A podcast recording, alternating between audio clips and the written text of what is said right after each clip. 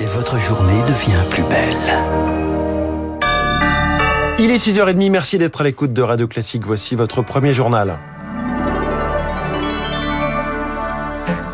La matinale de Radio Classique avec François Geffrier. À 6h30, c'est Charles Bonner pour l'essentiel qui commence ce matin avec un prix Nobel de littérature. La Française Annie Ernaux récompensée hier par le prix le plus prestigieux du monde. Un très grand honneur, dit-elle, mais aussi une très grande responsabilité. Une voix de la liberté des femmes et des oubliés du siècle pour Emmanuel Macron. Annie Ernaux, c'est un récit personnel couplé Victor Ford d'un regard presque sociologique. Une écriture sans fioriture pour raconter la vie. En 2008, Annie Ernaux publie Les années, elle épluche un album photo et retrace 60 ans d'existence collective. J'ai voulu en tout cas opérer une sorte de fusion entre ce qu'il y a de personnel, d'individuel et d'intime, ce qui fait qu'une existence est tout de même quelque part singulière, et puis euh, le mouvement de la société. Au commencement était Annie, une Normande née dans un milieu populaire, une fille d'épicier poussée aux études qui décroche l'agrégation. Dans la place, Annie Ernaux plonge dans cette ascension sociale, celle de son père, d'ouvrier à petit commerçant. Je pense que les mots, les phrases qu'on emploie retracent vraiment le monde où on vit. Par exemple, très souvent on disait à la maison, on n'est pas malheureux, il y a plus malheureux que nous. Ça montre déjà notre limitation. La place, prix Renaudot en 84, avec son écriture de constat, ce sont ses mots, elle préfère le réel à la fiction. L'événement et les armoires vides dissèquent un avortement et l'autrice devient une figure pour les mouvements féministes. Annie Ernaux s'engage à gauche, soutien de Jean-Luc Mélenchon et du mouvement des Gilets jaunes. À 82 ans, elle écrit toujours depuis son petit bureau orienté nord, en face quelques sapins, pour ne pas être dérangée par la vue, dit-elle. Victoire fort pour ce portrait d'Annie Ernaux, la première française auréolée du Nobel de littérature, la 16e des lauréats français 8 ans après Patrick Modiano. On y revient dans le journal imprévisible à 7h50. Après la littérature place au prix Nobel de la paix, il sera décerné ce matin, un prix toujours scruté, notamment cette année en pleine guerre en Ukraine. Il sera annoncé à Oslo à 11h. Et le prix Nobel d'économie, ce sera lundi, évidemment. Il clôture à chaque fois la semaine, il fallait que je le rajoute. 6h32, Charles Bonner, la sobriété va devenir une habitude des Français. Le gouvernement son plan, un éventail de mesures, la plupart non contraignantes et appliquées aux bâtiments administratifs. Baisse de la température, rénovation pour les particuliers, une aide est prévue pour le covoiturage. On n'en connaît pas encore le montant, mais ce sont principalement des recommandations qui deviendront des habitudes. Elisabeth Borne, hier. La baisse de la consommation d'énergie doit s'inscrire dans le temps long.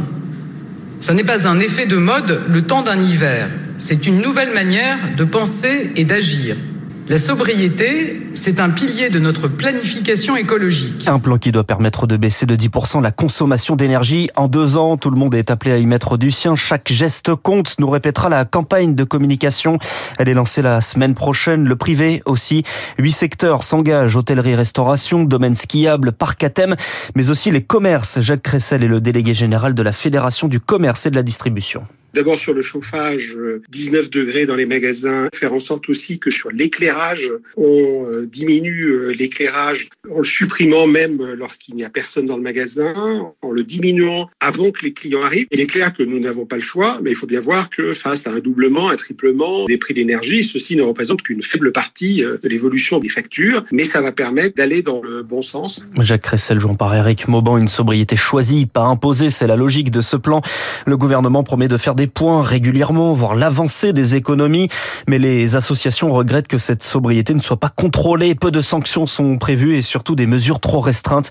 Anne Bringot est la coordinatrice des programmes de l'association Réseau Action Climat. Ce plan, il se concentre uniquement sur l'énergie et donc essentiellement sur le passage de l'hiver, alors que la sobriété, c'est plus large. C'est aussi euh, revoir notre consommation, par exemple de viande. Il faudrait diviser par deux notre consommation de viande. On a également des véhicules qui sont trop gros, trop lourds. Tout cela, ce n'est pas abordé dans ce plan et c'est très dommage. La réaction de Région Action Climat au micro de Zoé Pallier. On parlait de sobriété choisie. Les automobilistes connaissent la sobriété subie. Plus d'une station-service sur dix se trouve actuellement avec des cuves vides pour au moins un carburant expliqué par un mouvement de grève dans les raffineries.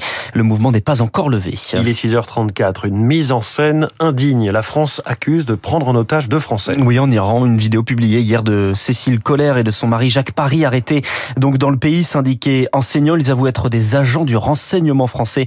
Le ministère des Affaires étrangères dénonce une mascarade. L'Union européenne s'oppose en médiateur dans le conflit entre l'Arménie et l'Azerbaïdjan. Les présidents des deux pays étaient hier à Prague pour la réunion de la communauté politique européenne.